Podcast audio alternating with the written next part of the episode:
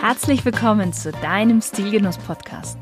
Der erste Podcast im deutschsprachigen Raum, der sich mit den Stilfragen des modernen Mannes beschäftigt.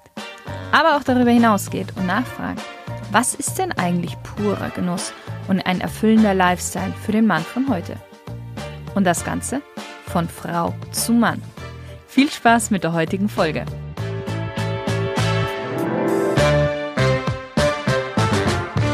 Hallo liebe Stilgenusshörer, heute geht es mal wieder mehr um Genuss.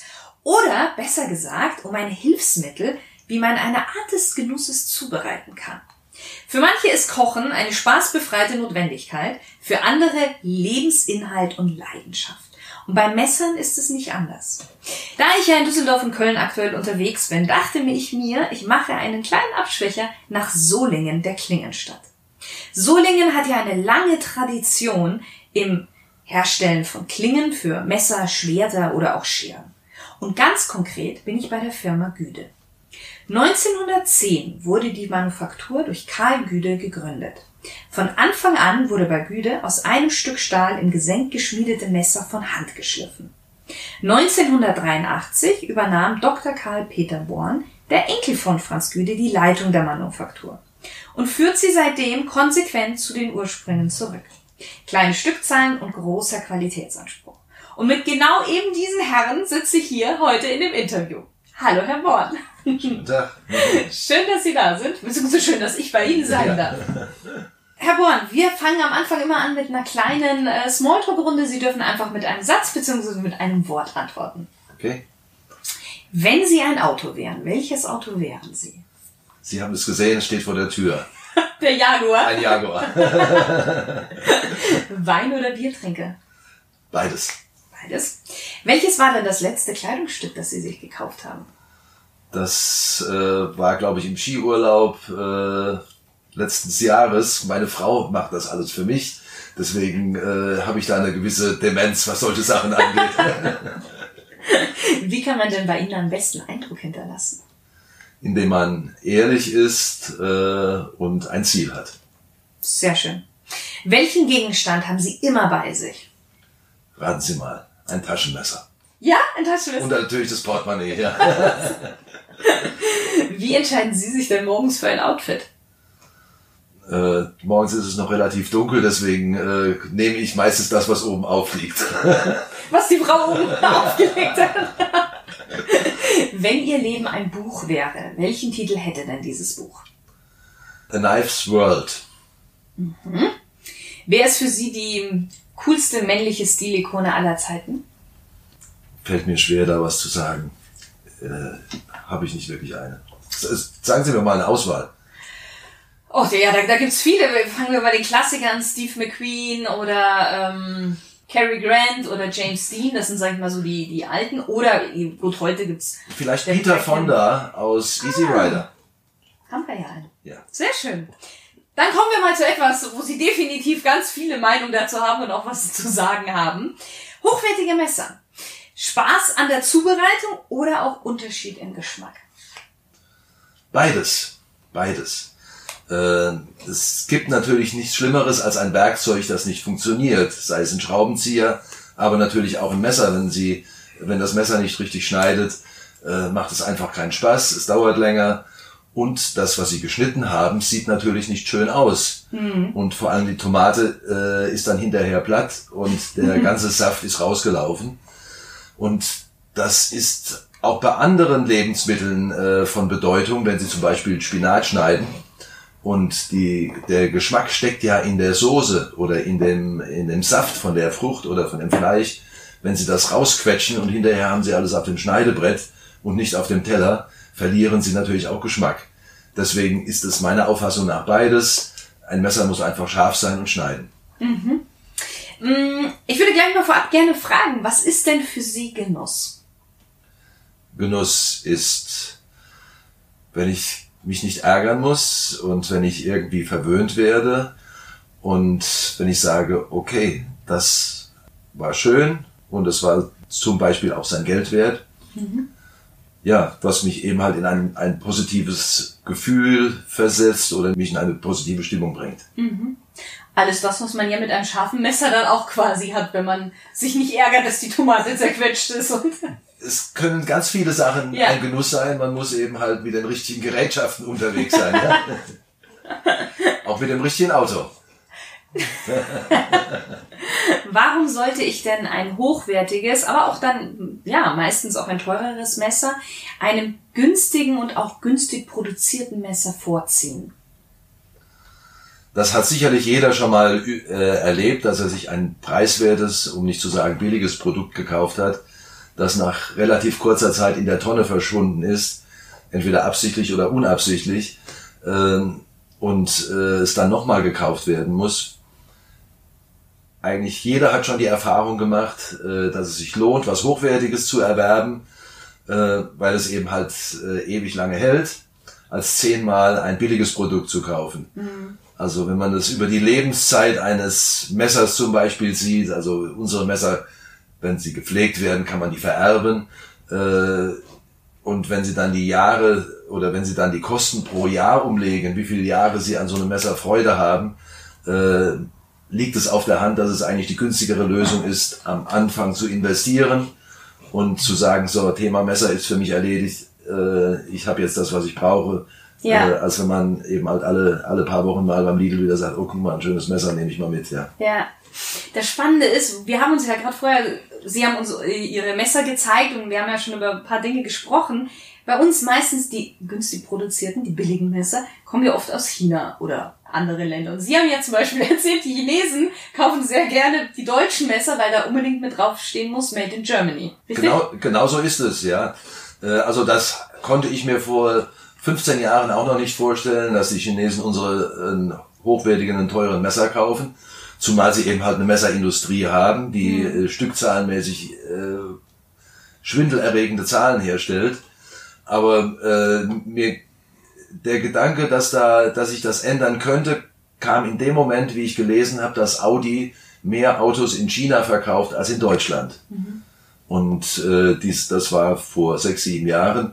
Und da wurde mir eigentlich klar, dass die Chinesen eben halt Produkte made in Germany haben wollen. Das ist zum Teil ein Statussymbol, aber zum Teil eben halt auch deswegen, weil es einfach gute Produkte sind und weil man sich halt lieber ein, eine deutsche äh, Wertarbeit zulegt als ein Produkt, über das sich man sich ärgert. Das heißt, auch wir Deutschen sollten wieder mehr deutsche Produkte dann wirklich kaufen. Buy local, ja. Bei Local, ja, das ist richtig. Hm, Weil wir beim Thema Kaufen sind, worauf sollte ich denn unbedingt bei einem Messerkauf achten?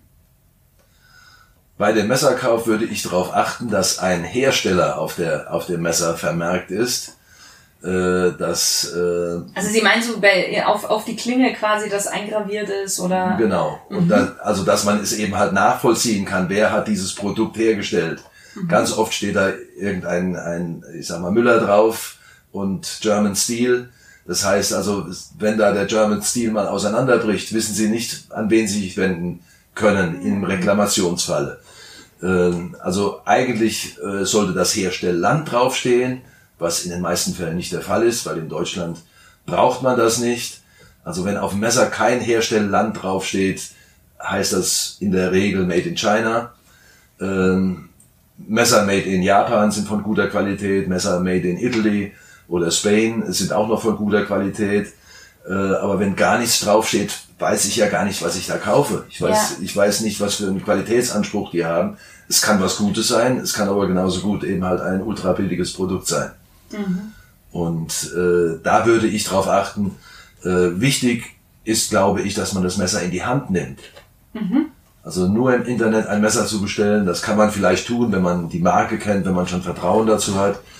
Äh, aber wenn Sie da von Anfang an sich mit beschäftigen oder anfänglich damit beschäftigen, sollte man eben verschiedene Messer in die Hand nehmen und schauen, ob sie einem liegen oder nicht, ja. Was die Größe angeht, äh, was die Griffform angeht, was die Verarbeitung angeht. Also da kann meiner Auffassung nach das Internet äh, nur Teile, Teile ersetzen. Ja. Das heißt, wenn ich jetzt so ein Messer in der Hand habe, woran merke, also merke ich das auf Anhieb, ob mir das liegt oder gibt es da bestimmte Kriterien auch nochmal, wo man sagt, okay, das muss irgendwie erfüllt sein? Äh, ja, ich meine, Schneiden ist, ist ja auch etwas, was man lernen muss. Ja. Äh, die meisten Leute kennen halt das Schneiden, das ist, haben sie von ihrer Mutter äh, gelernt. Und traditionell sind in Deutschland äh, oder auch in Europa sind eigentlich kleine Messerchen in den Haushalten in Gebrauch. Also die meisten Leute sind halt gewöhnt, mit kleinen Messern umzugehen. Wohingegen Köche eher große Messer haben. Ja. Aber man muss eben auch lernen, mit diesem Messer umzugehen. Äh, mit dem Messerkauf alleine ist es nicht getan, sondern man, man müsste dann auch mal einen kleinen Schneidekurs machen. Äh, weil der, der, Sprung von einem kleinen zu einem großen Messer, der, den muss man halt lernen, ja. Ähm, unter kleinen Messer, was wollen Sie mal kurz irgendwie so eine Zentimeteranzahl sagen, dass wir mal kurz uns das so etwas vorstellen eins. können? Was Das Sie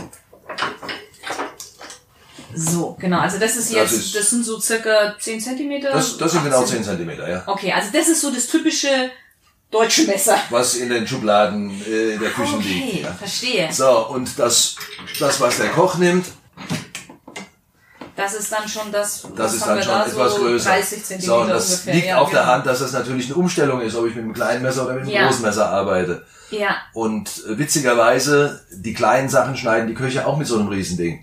ja, Also Kräuter, äh. Petersilien. Das wird mit einem solchen großen Messer geschnitten. ja. Aber das muss man ein wenig lernen. Ja. Spannend. Wir, also bei uns im Haushalt, wir haben tatsächlich äh, fast alle Größen. Und, äh, und ich muss tatsächlich sagen, entweder ich nehme dieses ganz kleine ganz gerne oder dann tatsächlich ein großes. So diese Zwischengrößen, mit denen kann ich irgendwie nicht so viel anfangen. Ja, so, so ist das eben. Ja, man, jeder, jeder hat sich halt was angeeignet und jetzt jemanden zu zwingen, mit einem so großen Messer zu Ja. arbeiten, das würde ich auch nicht tun. Sondern äh, es gibt ja auch noch äh, so, so Zwischengrößen. Jeder hat so, sagen wir, sein Seine Spezialmesserchen. Ja? Und wir wissen, dass es gibt ja Leute, die kaufen sich einen Messerblock mit zehn Messern und von diesen zehn Messern benutzen sie aber nur zwei. Ja. Weil die anderen sind ihnen zu groß, zu klein, zu dick, zu dünn, irgendwas. Ja, ja. Oder sind stumpf, ja. Oder das, das ist auch richtig. Okay. Wie entsteht denn jetzt ein Güdemesser? Jetzt mal so die groben Schritte. Ja, um die groben Schritte zu kommen, müssen wir die insgesamt 50 Arbeitsgänge doch sehr einschrumpfen. äh, also äh, um es um es zu reduzieren, würde ich es mal unterscheiden. Äh, wir haben den Schmiedeprozess, wo aus einem Stück Stahl, das einfach ein Stück Stahl ist, das man, den man nicht ansieht, dass es mal ein Messer wird, äh, das in einem Gesenk am Fallhammer geschmiedet wird und dann kann man eine grobe Messerform schon erkennen. Und äh, aus diesem äh, Schmiedestück wird dann das Messer ausgeschnitten. Dann kann man es schon mal richtig sehen. Aber dann ist es eben halt noch nicht geschliffen. Es muss, äh, es ist, ist noch, äh, die Oberfläche ist noch ganz schwarz von dem Zunder, der beim Härten entsteht. Ähm, dann wird als nächstes äh, werden die Klingen geschliffen. Die Klingen werden auf Maß geschliffen, dass sie eben halt an der Schneide schön dünn sind und äh, dass der Rücken die passende Breite hat, damit die Balance hinterher gewährleistet ist. Und äh, danach folgt ein zweiter Schleifvorgang, der eine für eine feine Oberfläche des Stahls sorgt. Das, dann sieht das Messer schön aus und ist dann auch rostbeständig. Anschließend wird dann der Griff montiert und die Griffe werden dann beigearbeitet, dass man also keine Übergänge mehr spürt zwischen der Klinge und dem Griff, sei es Holz, Kunststoff oder was immer. Und äh, der letzte, aber eigentlich auch wichtigste Arbeitsgang ist das Schärfen des, äh, der, der Schneide. Äh, das machen wir natürlich ganz am Schluss, dass sich keiner verletzt während der vorherigen Arbeitsprozesse. Ja. Äh, aber das ist eben halt ein Arbeitsschritt, der sehr sorgfältig eben durchgeführt werden muss. Was würden Sie denn sagen? Wie unterscheidet sich jetzt ein Gütemesser von den anderen Mitbewerbern? Ja, ähm, es gibt Wettbewerber, die machen ähnliche Produkte wie wir, auch in, in guter Qualität. Ähm, die Massenhersteller haben aber eine Roboterfertigung. Das heißt, es sitzen äh, anstatt zehn Leuten sitzen eben zwei Roboter da, die in drei Schichten das tun, was bei uns eben halt äh, vier oder fünf Leute machen. Äh, zum Teil werden die Messer nicht in Gänze geschmiedet, sondern sie werden nur teilgeschmiedet. Ähm, das sieht man dem Messer später nicht an, nicht mehr an, aber das wird eben deswegen gemacht, um das zu automatisieren. Ähm, unsere Messer werden halt 50 Mal in die Hand genommen.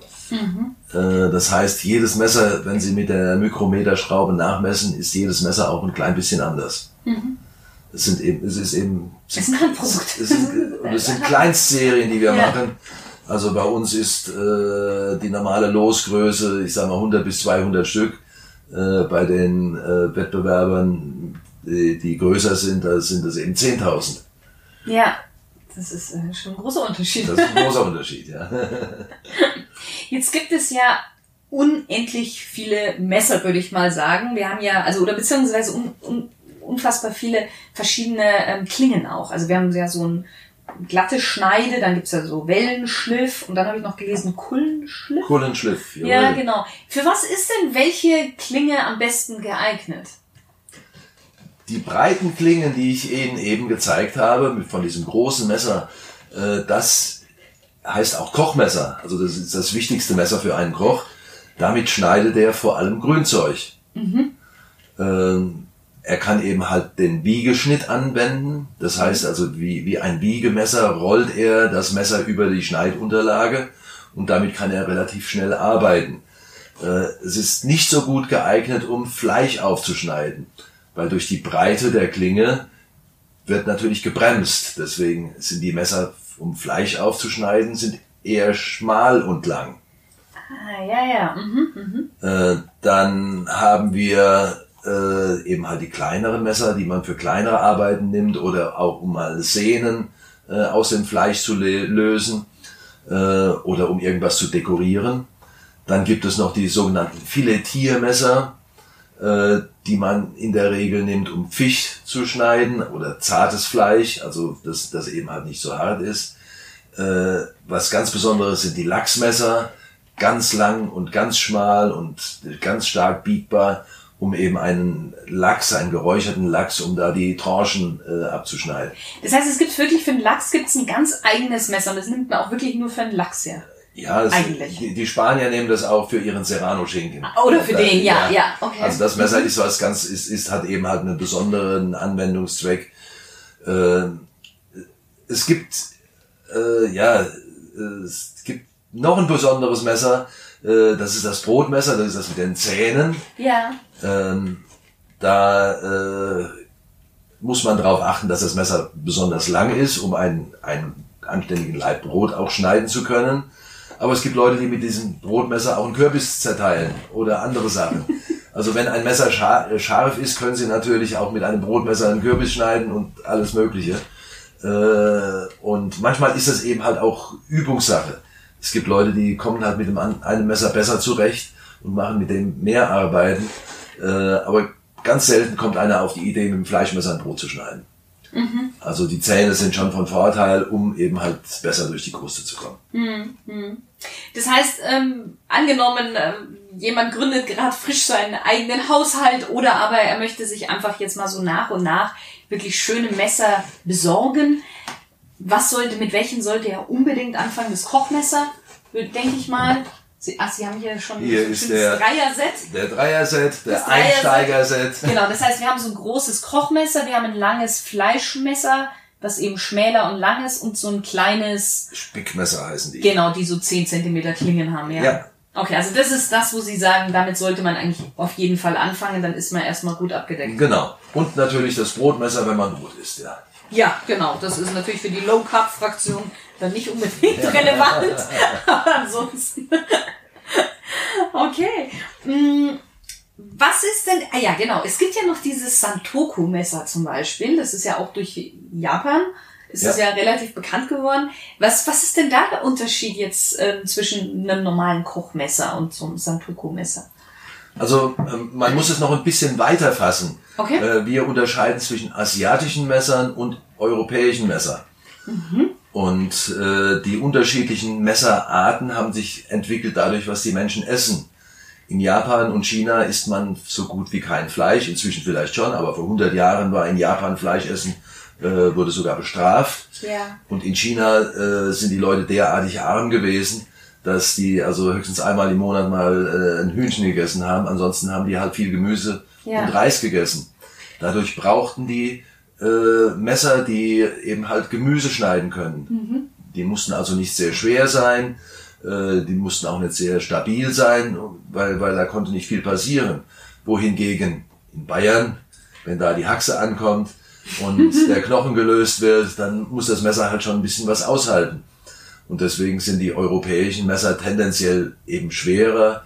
Äh, mit, den, mit einem europäischen Kochmesser kann man auch mal einen Hähnchenknochen noch klein schlagen, äh, wo eben halt ein asiatisches Messer eben halt scheitern würde. Mhm.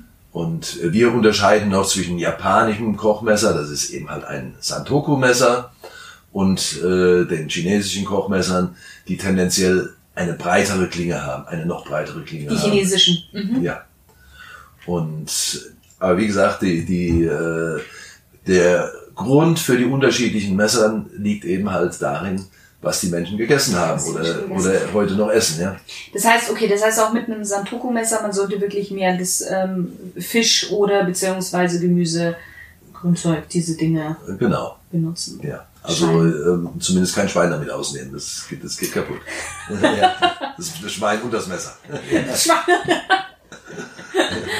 Sie haben ja gerade vorhin schon gesagt, unabhängig von den Zweck, ähm, hängt es ja oft damit zusammen, für welches Messer man sich am Ende entscheidet, wie, wie man äh, Messer hält, mit was man gewohnt ist, äh, am meisten zu schneiden, etc.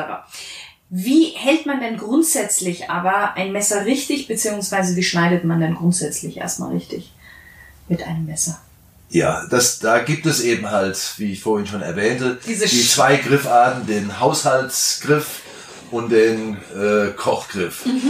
Und äh, normalerweise lernt man eben halt zu Hause das Messer so in die Hand zu nehmen, dass man den Griff voll umgreift.